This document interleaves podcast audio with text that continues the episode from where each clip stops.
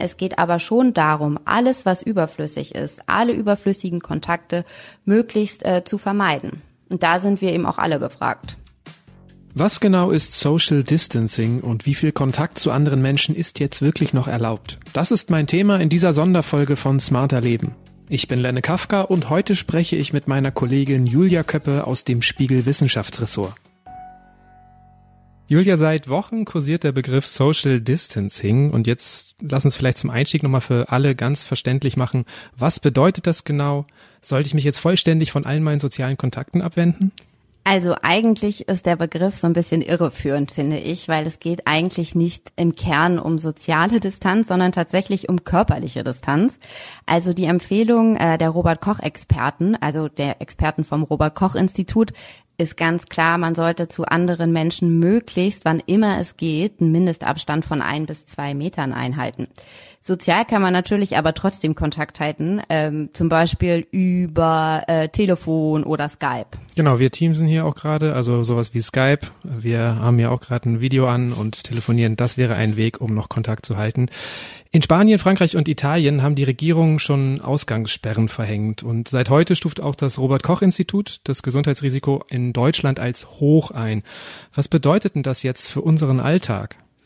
Also ähm, das Robert Koch Institut hat die Entscheidung damit begründet, dass die Fallzahlen in der letzten Zeit eben noch mal deutlich zugenommen haben. Also aktueller Stand Dienstag haben wir äh, mehr als 6000 Krankheitsfälle und 13 Menschen sind an Covid-19 nachweislich gestorben. Wir telefonieren mittags, sage ich vielleicht nochmal dazu. Genau, ja, also wir sind jetzt Dienstag, äh, der Stand ist eben Dienstagmittag und das weitere Problem ist eben, dass immer mehr Fälle in Deutschland aufploppen, wo nicht ganz klar ist, wo sich die Menschen infiziert haben. Und das hat eben das Robert Koch Institut dazu bewogen, ähm, das Risiko mit hoch jetzt einzustufen. Für das aktuelle Leben hat das jetzt erstmal prinzipiell nicht direkt Konsequenzen. Also es gibt jetzt keine Vorgabe, die sagt, okay, wenn das Risiko auf hoch eingestuft wird, dann gelten automatisch Ausgangssperren.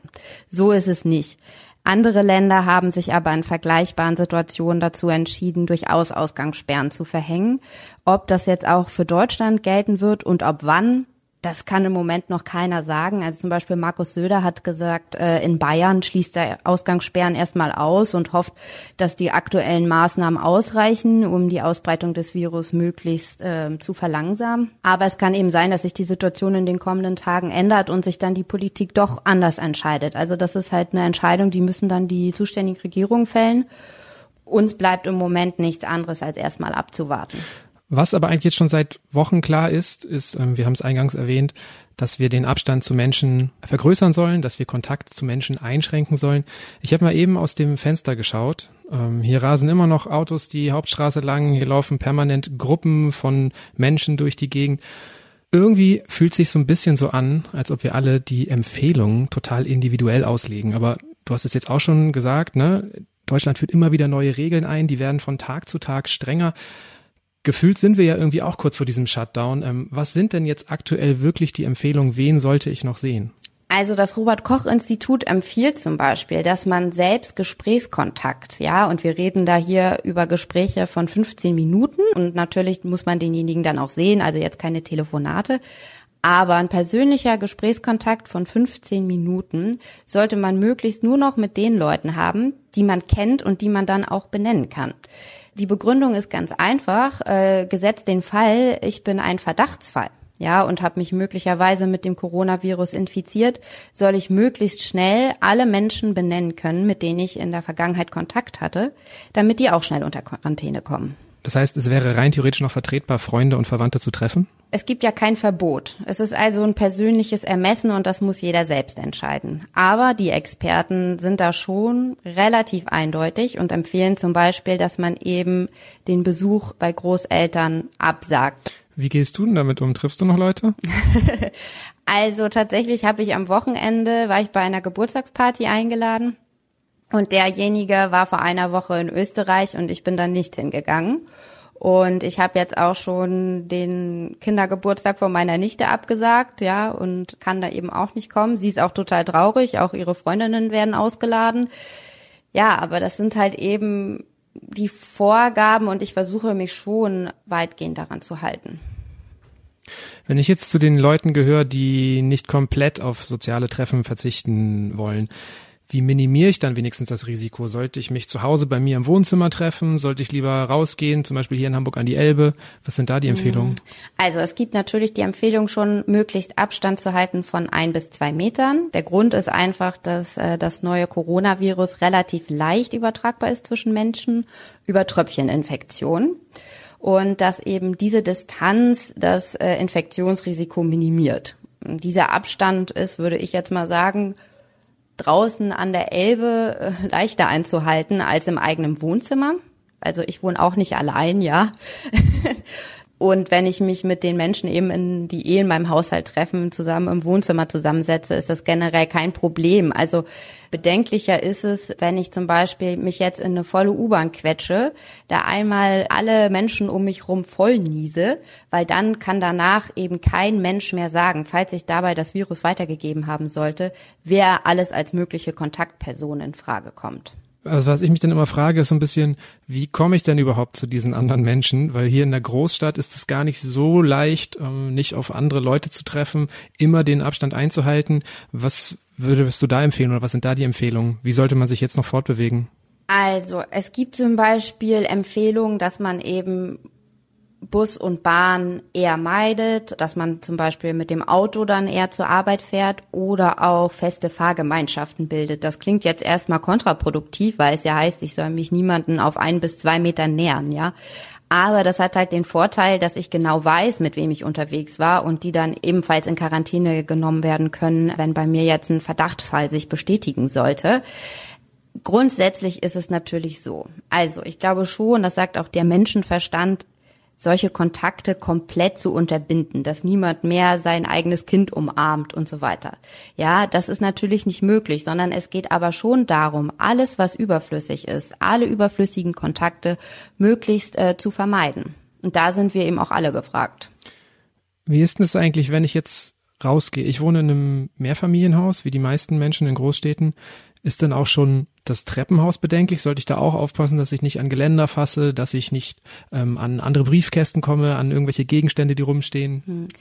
Sicher ist auf jeden Fall, dass das neuartige Coronavirus durch Tröpfcheninfektionen weitergegeben werden kann. Eine Übertragung über irgendeinen Gegenstand, zum Beispiel Türklinke, Handy oder was auch immer, ist bisher nicht sicher nachgewiesen. Experten schließen das aber nicht aus ist natürlich die Frage, wie lange so ein Gegenstand infektiös sein kann. Also theoretisch kann man über mehrere Tage Spuren von Viren nachweisen. Das bedeutet aber noch lange nicht, dass die infektiös sind. Ja, also äh, selbst wenn eben die Spuren der Viren noch nachgewiesen sind, stecke ich mich in der Regel nicht an. Deswegen würde ich sagen, dass jetzt das größte Risiko nicht vom Hausflur im Mehrfamilienhaus ausgeht, sondern tatsächlich äh, von engen Kontakt mit anderen Menschen. Ja, zum Beispiel Jens Spahn hat heute auch mal wieder gesagt, dass ähm, er davon ausgeht, dass bei dem aktuellen Ausbruch auch äh, Reisende, die aus dem Skiurlaub zurückgekommen sind, eben eine große Rolle gespielt haben, die dann engen Kontakt zu anderen Menschen hatten. Du hast eben schon gesagt, du wohnst nicht alleine. Ja. Und dann wird's ja besonders schwer, wenn nicht alle Mitbewohner sich zum Beispiel an diesen sozialen Abstand halten. Wie gehe ich denn damit um, wenn ich jetzt zum Beispiel in einer WG lebe oder in meiner Familie mein Partner, meine Partnerin sich nicht daran halten will? Wie sollte ich dann verfahren? den engen körperlichen Kontakt zu, zu den eigenen Partnern oder äh, Mitbewohnern zu vermeiden, das ist eigentlich nicht das, worauf es als erstes ankommt, sondern es geht wirklich darum, den engen Kontakt zu anderen Menschen, die ich nicht kenne, zu minimieren. Aber generell, wenn es zum Beispiel ich den Eindruck habe, okay, ähm, jetzt feiert hier jemand, der hustet eine riesen Geburtstagsparty und alle gehen hin, kann man natürlich noch mal sagen, ey Leute, vielleicht ist das keine gute Idee, überlegt doch mal. Ähm, es ist jetzt unser aller Solidarität gefragt in dieser Situation und diese soziale Distanz soll ja vor allem diejenigen schützen, die besonders gefährdet sind, wie ältere Menschen oder Menschen mit Vorerkrankungen. Und es gibt Untersuchungen, die zum Beispiel gezeigt haben, dass Menschen durchaus bereit sind, ihr Privatleben teilweise auch erheblich einzuschränken, wenn sie wissen, warum. Deshalb würde ich in solchen Situationen eben immer aufklären. Jetzt ist es so, dass bei mir in meinem Umfeld gerade ganz viele Leute diskutieren, oh, sie müssen ins Homeoffice. Ähm, wir beide telefonieren jetzt auch von Homeoffice zu Homeoffice. Wie viel bringt denn das, wenn man dann nach der Arbeit wieder in den Supermarkt geht und einkauft? Ja, das hat absoluten Mehrwert, weil du einfach weniger Menschen begegnest. Ja, also der Einkauf im Supermarkt lässt sich halt nicht vermeiden. Wenn man eben genauso gut von zu Hause aus arbeiten kann, dann hat man eben gleich äh, eine Vielzahl an Kontakten, die man damit umgeht. Und das ist meines Erachtens auch im Interesse der Unternehmen, denn gesetzt den Fall, bei einem Mitarbeiter wird positiv getestet, dann müssen im Zweifel vielleicht alle Angestellte in häusliche Quarantäne. Ich weiß nicht, wie es bei dir ist. Ähm, bei mir um die Ecke im Supermarkt stehen alle immer noch dicht an dicht. Gibt es da nicht auch Empfehlungen, dass man sich irgendwie anders verhalten sollte? Hm. Also ich glaube, also es gibt ja in anderen Ländern so Vorgaben, dass zum Beispiel zeitgleich nur eine begrenzte Personenzahl in Supermärkten und Apotheken und so darf. Ich könnte mir vorstellen, dass das in Deutschland auch kommen könnte. Ähm, es ist aber alles im Moment noch sehr spekulativ. Klar, man kann natürlich versuchen, den Leuten möglichst nicht zu nah auf die Pelle zu rücken, aber ich glaube, dass man im Supermarkt anderen Menschen begegnet, lässt sich jetzt nicht umgehen. Seit dieser Woche sind in Deutschland ja auch Fitnessstudios geschlossen, Spielplätze geschlossen, viele Bars und Cafés. Gerade bei den Spielplätzen stellen sich jetzt viele Eltern die Frage, darf man denn dann wenigstens noch mit den Kindern im Park spielen gehen oder ist das eine ähnliche Gefahr? Hm. Also das ist, würde ich sagen, ist wieder persönliches Ermessen. Es gilt im Moment ja noch keine Ausgangssperre. In so einer Situation dürfte man nur raus, um eben zur Arbeit zu fahren, Einkäufe zu erledigen oder andere triftige Gründe vorbringen. Im Moment gilt das noch nicht, deswegen muss sich das jeder, muss das jeder eben für sich entscheiden. Wie sieht's denn jetzt mit so Sachen aus, die ich ganz alleine machen kann? Eine Runde joggen gehen, mit meinem Hund spazieren gehen.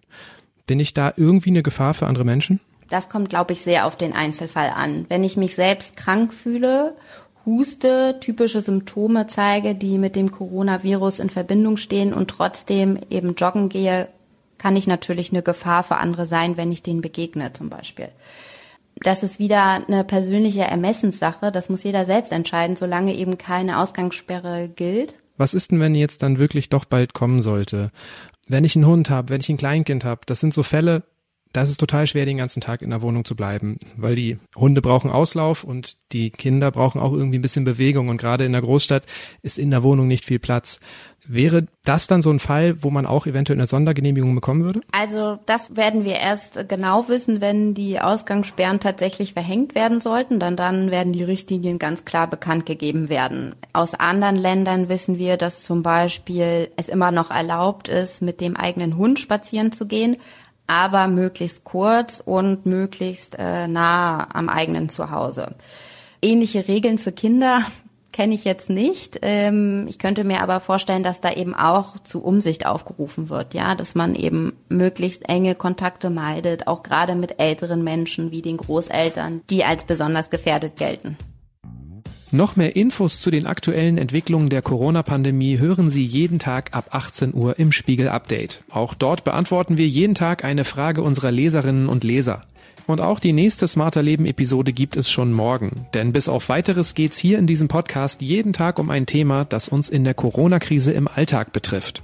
Und wenn Sie uns dazu auch eine Frage schicken wollen, dann schreiben Sie einfach an smarterleben.spiegel.de. Und wir versuchen dann hier im Podcast eine Antwort darauf zu finden. Wie immer können Sie uns auf spiegel.de und überall dort hören, wo es Podcasts gibt. Zum Beispiel auf Spotify oder bei Apple Podcasts. Ich bin Lenne Kafka und bei dieser Folge wurde ich unterstützt von Matthias Kirsch, Sebastian Spalleck und Jasmin Yüksel. Unsere Musik kommt von Audioboutique. Tschüss, bis morgen.